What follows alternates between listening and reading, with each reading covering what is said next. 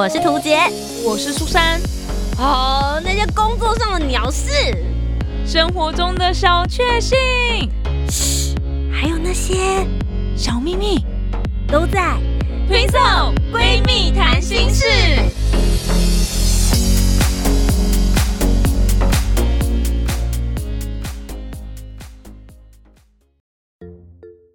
Hello，大家好，我是涂杰，我是苏珊，我们是听手。听手闺蜜谈心事，在哪里要跟大家来介绍台南的水狗牛啊？在哪里？在哪里？就是我本人。那我们节目就到这里告一个段落了，谢谢大家。自己也觉得算了啦，就结束了。大家就想说，涂杰明就是高雄人呐，干嘛要冒充台南人这样？没错。好了，今天这个开场呢，其实是就一个小小的埋梗。今天呢，想要化身成。台南的水姑娘带大家来了解一下台南当初以前的这个水道，就是大家可以引自来水到自己的家，能够有干净又卫生的水源，到底是从什么时候开始的？嗯，那大家就会想说，莫名其妙为什么突然要聊水？对啊，扪心自问，哪一个人没有每天喝水？如果你真的没有每天喝水，那你今天可以把这个节目关掉，因为水跟你没有关系了嘛，对吧？关啊，你关。关？怎么可能？你关？可是我跟你说，真的有人不喝水，喝饮料。对，饮料也是水，不然你不然你怎么样？你从厕所里面捞水出来的吗？你去河里面捞水直接来喝啊？没有，我只想跟大家说，不喝水身体会变得很不好，请一定要多喝水，好吗？节目开始一直在挑衅听众，主持人叫我关是不是？好啊，经不起挑衅，那了不起有关。对，不要这样子，今天是一个知性的节目呢。没没关系，说不定会有人想说，不知道他道歉了没？要不要回去听听看？哦，我的道歉，我们就在在吊我们听众的胃口了。对，我的道歉会来的很慢哦，跟某人一样。左思右想之后，左思右想之后，好像知道他在影射谁，可是又不好意思说出口，这样子。不要这样，我们毕竟离这个业界很远的，我们不要聊人家的八卦，这样子。好啦，今天呢就要来跟大家聊聊的，其实就是台南的水稻博物馆，同时之间呢也会带一些嘉南大醉，就是乌山头水库的故事，也一起来跟大家分享。那其实为什么今天会来聊这一集，最主要原因是在春节的时候，我在滑 Facebook。嗯，然后刚好看到呢，就有一位名人，他就在那边台南的水稻博物馆打卡。嗯，然后他打卡的位置就是在他们的那个进水桶的地方，以前在滤水的。然后我想说，天哪，这地方很工业风，然后看起来拍起来也太美了吧！我就上网搜寻了一下，就发现那边算是一个热门的 IG 拍照打卡点。诶，但我那时候就很好奇，我想说博物馆。就是里面有很多知识啊，故事内容又有一些历史，然后同时之间它又可以是一个热门打卡点，然后它本身又是一个百年古迹建筑。嗯，对，所以我就觉得哎，蛮有趣的。所以在呃今年后来春节过后，我就安排了一个时间，想说也可以到水稻博物馆里面去看一看，觉得里面的故事蛮有趣的。所以在今天节目当中的时候呢，也想来跟大家聊一聊。不晓得你会不会好奇，你现在在家里面打开水龙头就能够有干净的水这件事情，对于可能一百年前、两百年前、三百年前以前人来说呢，是多么不可思议的事情。对，没错，他们都是要挖井吧，打水吧。对，挖井打水，而且井水有时候不见得干净啊。对，就要去山上，嗯，去装那个，那叫什么泉水吗？对，装山泉水。哎，山泉水其实相对来说应该就是蛮干净的哦。嗯嗯，那所以今天呢就要来跟大家聊一聊，在这个南台湾地区，当初以前一开始的时候，真的也是这样，大家都只能用那种做很浑浊的水。从什么时候开始呢？其实是从日治时代的时候，其实他们。我觉得日本人当时在台湾，当然我觉得褒贬不一，有很多人说各种不同的说法，但必须要说，他们对于在建设台湾，不论是水利设施、呃交通、铁路，当然有很多人说哦，铁路是为了要把我们的神木运走，很多种说法。可是这些建设其实是能够促进台湾我们现在能够发展这么好，我觉得蛮关键的。对啊，像我妈就是因为我阿公我妈是就日治时代的人嘛，然后我妈就有讲到说关于卫生习惯这件事情，他们以前家里外面都会有垃圾桶，嗯，以前就是都很乱很脏啊，但是日本人就有规定要这么做，嗯，对，所以其实他们有把一套就是我觉得整治市容跟整治如何管理这么多人乡镇的规范，其实是有建立了一个非常好的系统的。嗯，所以那个时候日本人来到这边的时候，他们就想说，哎，觉得台南人大家都在喝就是不干净的水，那卫生条件其实就很堪虑。呃，包含他们派了一些日本官员过来，可能也会有痢疾或者水土不服的状况。嗯。他们就想说，好，当时呃台南那一边的人口数大概是六万人，他们的目标就是要让这六万人，甚至是未来之后人口增长到十万人，都能够有干净的水源可以来去做使用。他们那时候就去勘察看看，就发现，哎，附近的曾文溪里面的水量呢是非常充足的。可是其实从曾文溪引水进来，要再送到台南市区的时候，相对来讲其实是非常耗电的。嗯，就你要传送嘛，所以他们就想说，有没有什么一个比较呃可以使用大自然地形的方式，就可以在尽量节省电源的状况。你看当时就很类似这种环保概念，嗯，对，把水然后送到台南市区，那要怎么把它滤干净呢？他们那时候就找了一个呃英国人，那他叫做 William Barden。他那个时候是在日本的东京帝国大学、东京地大那边去教书，然后是有关于这个水图啊、水木建筑工程的。所以这当时的日本政府呢，就邀请他，就说：“那你到台湾来这边看一看，有没有什么事情可以做？”嗯，那他一个人来，他当时是教授老师嘛，总不可能什么事都他自己做。对，所以他就找了他的得力的学生。就找了叫做冰野弥四郎呢，带他来到了台南，就一起勘察这一边的内容。嗯，但做着做着呢，这个 William 就刚刚讲到的这位教授就染痢疾了，就刚刚讲到的，水都还没做好嘛，确实卫生习惯就不是很 OK。嗯。那他们就只好，他就只好再回到日本，继续去做这个医治的动作。所以其实后来真正台南的水稻做完成这件事情，是他的学生冰野明四郎在台湾做了整个团队在台湾做了二十三年，做了十几个水稻。哇！所以不止台南，其实从北到南有很多水稻都是他做的，所以也有人封他为就是台湾的水稻之父。哎，嗯，奇怪，为什么没听过这个人？我在这之前真的也不认识。说冰野冰野弥四郎，四郎，嗯，真的没听过，真的没听过，对不对？没关系，我也是去到这边的时候我才认识他，才说哦，原来我们现在能够很多地方有能够喝的水源，其实是他有了非常非常重要的举足轻重的地位。嗯，但通常大家知道干净的水源，尤其是在南台湾，大家一定不会忘记的名称，这一位日本人叫做八田雨衣。对，因为历史课本上面有写，没错，八田雨衣其实也跟这个台南的水稻有一点点的关联性，因为其实它这个水稻在开始做的时候是在一九一二年的开始，后来到一九二二年的时候才建好，中间有十年左右的时间，你会想说那也叫固？嗯，对，因为其实中间有历经一些包含，比如说一九一四年的世界大战。所以资源有一些不充足的状况之下，中间有中断。所以其实一开始这个设计看里面的相关内容，在现在台南的山上，就是他们现在这一个区域决定要来建这样子的这个绿水的净水厂呢，最主要就是由刚刚前面讲到的 William Barden。这一位教授他们去找到了这个地形，真正开始设计、开始施工是冰野弥四郎，而台南水道最后三年的时间的时候，其实是八田雨一，也就是冰野弥四郎的学弟。对，八田雨一跟弥四郎他们两个之间是学长姐、呃学弟妹、学长姐、学长学长学弟、学长学弟的关系这样子，他们都是在东京。对对对，他们都是东京地大的学生，所以台南的水稻大家有水源干净的可以喝，其实是透过这三个人，当时在日治时期的时候帮忙大家所去建造出来的。阿里嘎多。阿里嘎多！那其实大家现在去到里面，我就会觉得哦，有一些非常前卫的设施，包含比如说他们有呃里面有很多的快滤桶，就是在滤水的这样子。他们把水源呃刚刚讲到曾文溪的水引到了这个呃可以滤滤这个滤水桶的里面之后呢，他们在里面加了意大利。的那个石材有一点类似像滤材啦这样子，然后是意大利进口的石英砂，然后这个砂的孔隙就会把这些水里面的杂质给滤掉，然后最后就可以有干净的水排出来。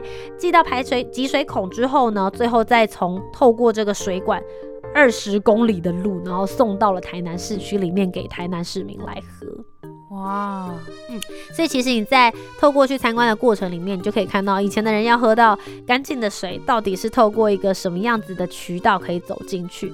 而且后来他们也有发现啦，如果一直从意大利去呃进口这个砂石的话，是真的有一点贵。后来他们就发现，哎，其实，在澎湖那一边的白石也拥有一样的这个滤水的效果，所以后来他们就改用澎湖的白石，也是使用在地食材的那一种感觉，这样子。嗯，所以现在台南的那个绿水的那个。它是一个筒子吗？哎，我要先讲一下，他已经退役了。哦哦哦，我还在想象他现在要到底要怎么绿这样子。哦他是百年前的时候做的，然后他其实真正服务台南市区的市民大概六十年左右的时间，就是一甲子。然后后来他就退休了，原因是因为人数暴涨。现在台南市区域这边的话，供给大概需要一百八十万左右的这个人口数在能够使用。但刚刚有讲了嘛，日治时期其实只打算供给十万。对对，所以其实是远远的不足够的。嗯，对，所以后来他们呃就退役之后，现在就是由其他的这个大家的水库来去做进行这样子的一个服务。但人口暴增三十倍哦。对，其实还是六万，对不对？对，然后现在是一百八十。对，三十倍。嗯，它其实是在一九八二年的时候除役的。嗯，对，所以因为就是那个时候大台南地区的时候已经。人口已经暴增到一百八十万，所以真的是对他来讲非常非常负担。而那时候其实很多的水库、水利设施也都已经建好了，所以才去做了这样子的一个跟动跟改变。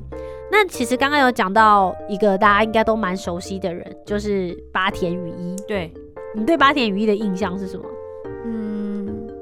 嗯，就是跟水库有关的人吧。跟水库有关的人，嗯。算是跟水源这个有关的人，他长什么样子我有点想不起来，但他是不是有被拍成电影？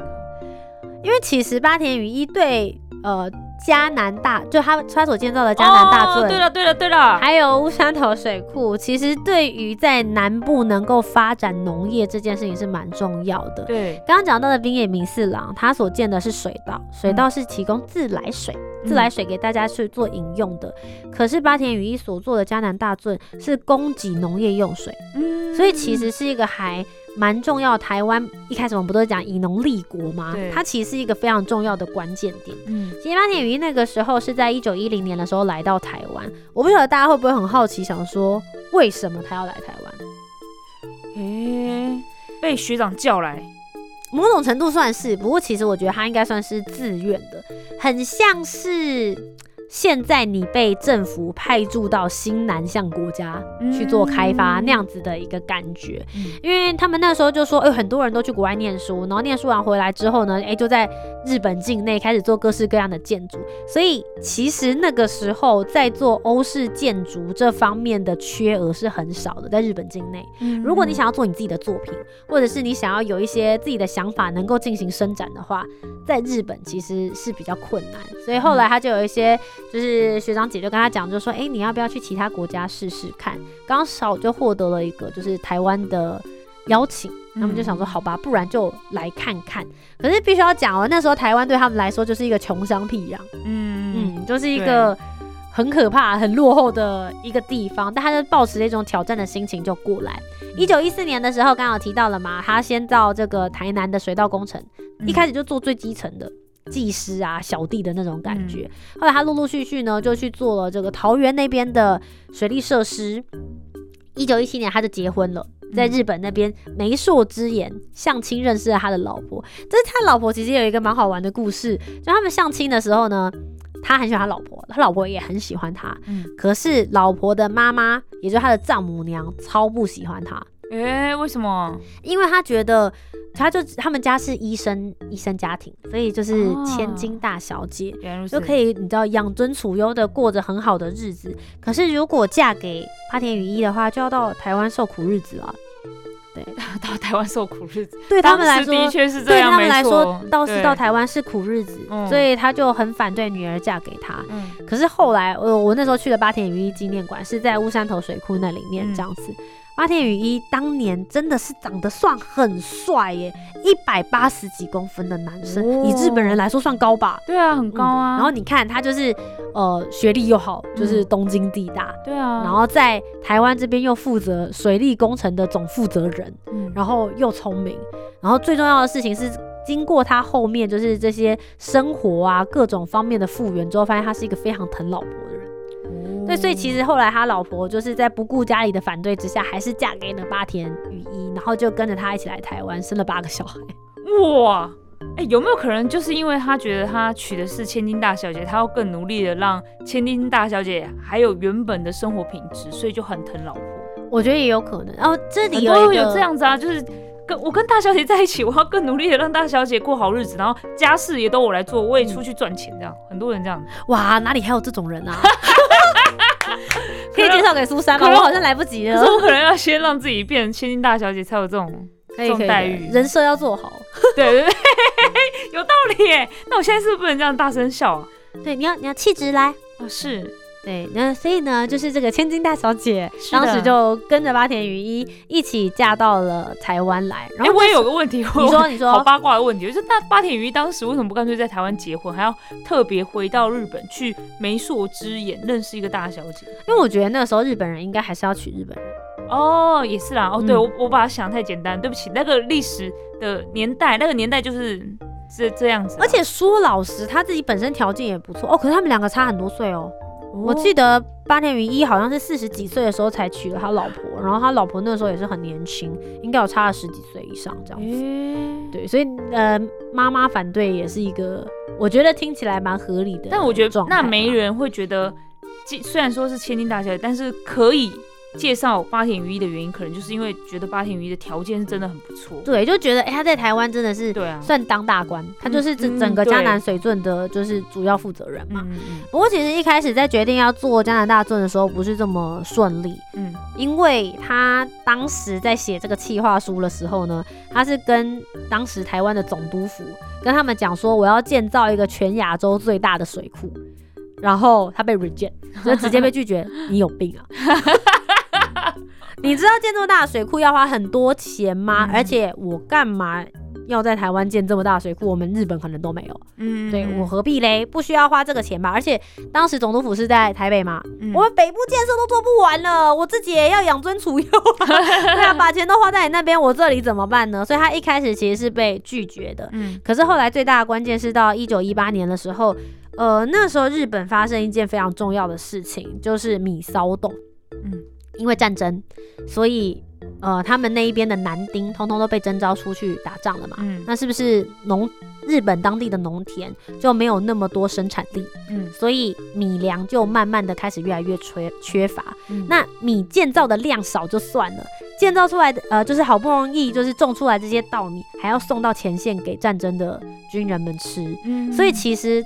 家庭主妇们每天打开米缸的时候就崩溃，就觉得啊都没有米，要怎么养小孩？然后家里的男人又不在，嗯，那个时候就有一些奸诈的米商，他们就把米的价格调涨，所以后来这些家庭主妇受不了，就开始出门抗议，就叫做米骚动。嗯，你会想说家庭主妇抗议有什么好害怕的，对不对？你知道他们做什么吗？嗯，他们到那个米商行放火。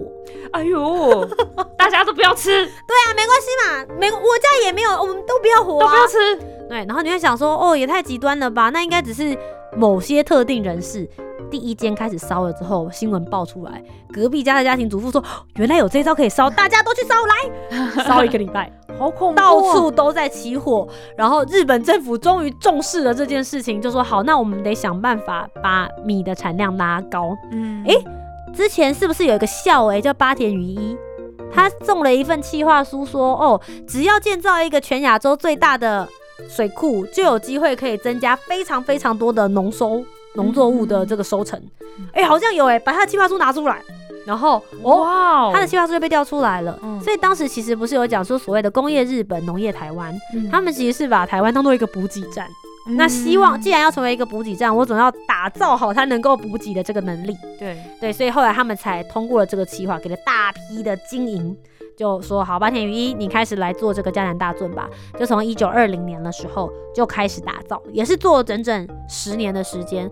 而且一开始其实，等下十年大家都饿死了吧？中间其实也经过几件事情。第一件事情是他们在开凿乌山岭的隧道工程的时候，因为他们要引水过来嘛，那引水过来到这个集水的乌山头水库的时候，会经过很多的这个山头。嗯，那山头的话，你就是要打通它。对，那用炸药，没想到里面有天然气，所以有点大意哦，就爆炸，所以就爆炸。所以当时就是有呃五十几位工人就这样子离世了。嗯，所以其实呃对八田雨衣来说造成蛮大的打击。嗯，那第二件事情是比较现实的，就是日本发生了关东大地震。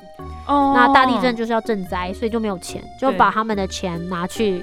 就是去赈灾，财务算非常吃紧，所以本来他们计划是六年可以做完水库跟里面所有的水道工程、水利设施，后来花了十年的时间才做完。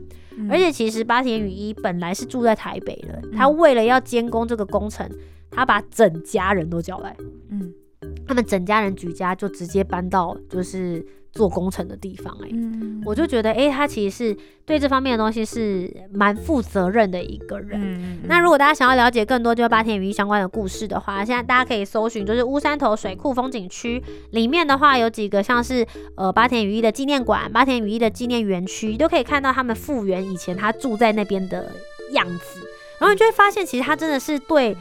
为什么会当地人这么喜欢他？嗯呃，因为他为了让这些工人能够安心工作，他就直接在那边打造了一个村，很像造镇计划哦。所有的工人都可以来住。那你会想说，哎，那工人就是住宿舍，那就只有工人可以住？不是，他为了让你安心工作，是可以让你连老婆跟小孩都带去。嗯，然后这一个村落里面有小学校，你可以让你的小孩去上学。然后里面有电影院，然后有杂货店，有什么？就是他已经自己成为一个小小的聚落了。这样。然后有一个故事是我听导演员讲，我觉得很有趣。他说呢，呃，发田雨衣在里面有各式各样不同的这个娱乐设施，让工人们可以在休息时刻的时候也能够好好放松身心灵。那其中有一个呢，就是在导览图里面没有写上去，就是当年其实是有赌场，他默认有赌场可以在那边发生，可是其实它是非法的，所以跟才带领蝶来。然后日本警察一就很那时候很严格嘛，就看到哎有人在剧赌，就把他的工人抓走，抓到警察局之后呢，就是总要找他们的就是负责人来帮他们做保嘛。嗯，打电话给八田鱼一说，哎八田鱼一你过来，你们家工人呢现在都在我的警察局里面，他们因为剧毒被我抓来了。然后八田鱼一就哆哆哆哆哆就跑去警察局，就说警察大人，你干嘛抓我的工人？这样我明天要怎么施工嘞？你前天抓一批人。今天要抓一批人，啊，你明天要抓一批人，我要是工程 delay 怎么办？他说不是啊，你们家自己的人为什么要赌博？你也管一管嘛。嗯，他说哎，不是这个问题呀，不论他们做了什么，你每天都来我这边抓人，哦，工程 delay，你去跟总督府说哦。然后他就说哈，那不行呢，啊，总督府他他们就很害怕，警察也不想惹事，所以后来八田鱼就说，不然这样子啊，这边就是算我的人嘛，这区就是我的啊，你就不要来查。嗯，你你你就就有什么事情，我们就睁一只眼闭一只眼。你让我好做事，我也让你好做事啊，对不对？就这样。所以八田雨一呢，就是为什么会这么受大家爱戴？就他不只是在工程上面，他只是一个主管而已，他其实也很照顾大家的生活。那你会说，那难道他就放任大家大赌特赌吗？也没有，因为他们那时候发现，哎，赌博总是有输有赢，赢了就算了嘛。嗯，家里人不会骂啊，你输了，老婆是不是每天都谁谁亮？嗯。他说呢，就有人赌输，老婆就跑去找八田雨衣说：“就是你，你就是放任他们去赌博 啊，都不拿钱回家。我是要吃什么？每天吃自己哦。你是不是也应该要叫他们不要再玩这个了？”所以后来八田雨衣呢，他们就说：“啊，如何要能够兼顾大家的娱乐、放松身心灵，可是又可以兼顾生活的状态呢？”我想到了，所有薪水发下来的时候，就发给那一家的老婆吧。哎，好聪明哦！听到这边的时候，掌声鼓励鼓励。哎，那个年代会这样想吗？不知道，但我觉得很酷。而且日本人不是都比较蛮大男人的感觉啊？对，但他他会想到说直接把钱给老婆是蛮厉害，还蛮厉害的，真的。然后后来就顺利完工之后，刚刚讲到嘛，大家都很喜欢他，所以这些工人们，大家就自己筹了一笔钱，就是要帮他做一个铜像。嗯，对，然后这个铜像他就说买啦买啦，这种沽名钓誉的事，他说不要不要，我们太喜欢你了，就是你做好了这么棒的水库，这么棒的水圳，你应该要能够有一个铜像在这边看着他们。他说那拜托你们可以帮我一个忙吗？这个铜像不要做那种就是日本军官高高在上，我站得很高，然后站得很挺直的，我希望能够更生活，更像我一点。所以后来大家现在去看的铜像，它是一个坐姿。然后就是坐在地板上，一只手撑着头，在想事情的样子，就是真的会让你觉得这个人没有你想象中的这么严肃。那他现在在的铜像的位置，就是可以俯瞰整个加拿大这乌山头水库的那个最高点的丘陵地的位置。这铜像其实有一个小小的故事，就是毕竟他是日本人嘛，所以后来其实国民政府来台之后，就是大家有。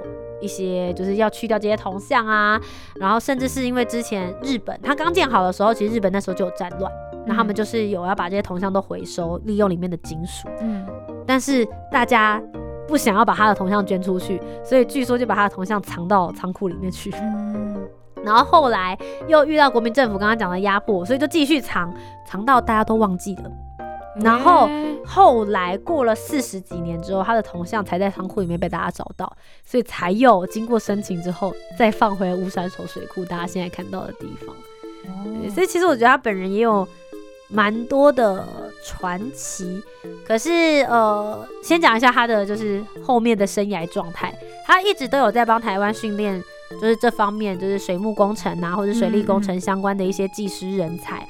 但后来他再去新南向，就是去到这些东南亚国家里面去考察他们的水利设施。有一次去菲律宾的时候，受到了美攻美军的鱼雷攻击，嗯，所以后来就葬身海底。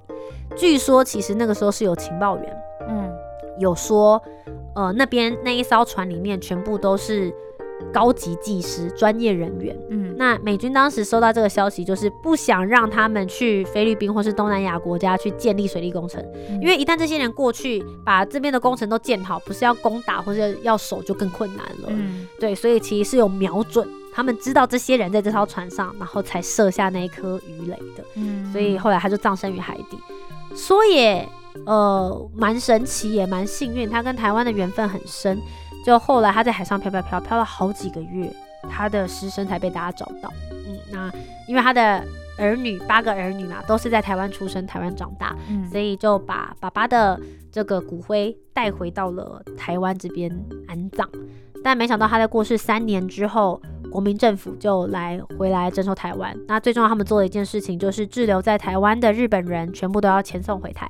回回日本，遣送回日本，所以他的八个小孩其实都被遣送回去。嗯，然后刚刚讲到他的妻子，记得吗？就是相亲结婚的那一位妻子，嗯，他为了不想要离开他的夫君，所以就投身投投到乌山头水库的那个出水送水口的位置，就在那边葬身于水库之中，然后最后就跟八田鱼葬在一起。这位夫连这对夫妻到现在就一直还守护着台湾，这样。哇，好感人哦！可是其实我我觉得，就是我看完这些故事之后，就会觉得，当然有很多什么政治啊、文化，或是一路以来，但我觉得很多的历史的这件事情，如果你去剖析这些人物，我觉得他们的对于这些的贡献或是发展，都还是不可磨灭，一定有褒有贬。对，那。我觉得用一个更开放心的态度去看他的话，你会很感谢他们，真的是有他们的经过之后，才会有现在的我们，然后能够有这么便利的生活，不论是水跟电，然后我们所拥有现在的一个呃品质成长的历程。我觉得这就是为什么我这么喜欢去博物馆，然后也很希望把我从博物馆里面看到的这些故事还有知识，透过节目当中跟大家一起分享。哎，我觉得很有趣，因为我最近都跟我妈一起在看。日本的那种晨间剧，就 NHK 晨间剧，他都会在讲，就大概那个时期，就是二次大战跟关东大地震那时候的故事。嗯，所以我就脑中出现很多画面呢。嗯，我觉得大家如果有机会的话，因为八田鱼对我们来说就是课本里面的人，是，但是他其实是很重要的人才会被写到课本里面呢。没错，我在里面就是看了很多八田鱼的这些小八卦，有一些今天没有讲出来的，那之后我也在 YouTube 频道有拍了影像版的，欢迎大家也可以上 YouTube 搜寻。图解就可以看到相关的故事内容喽。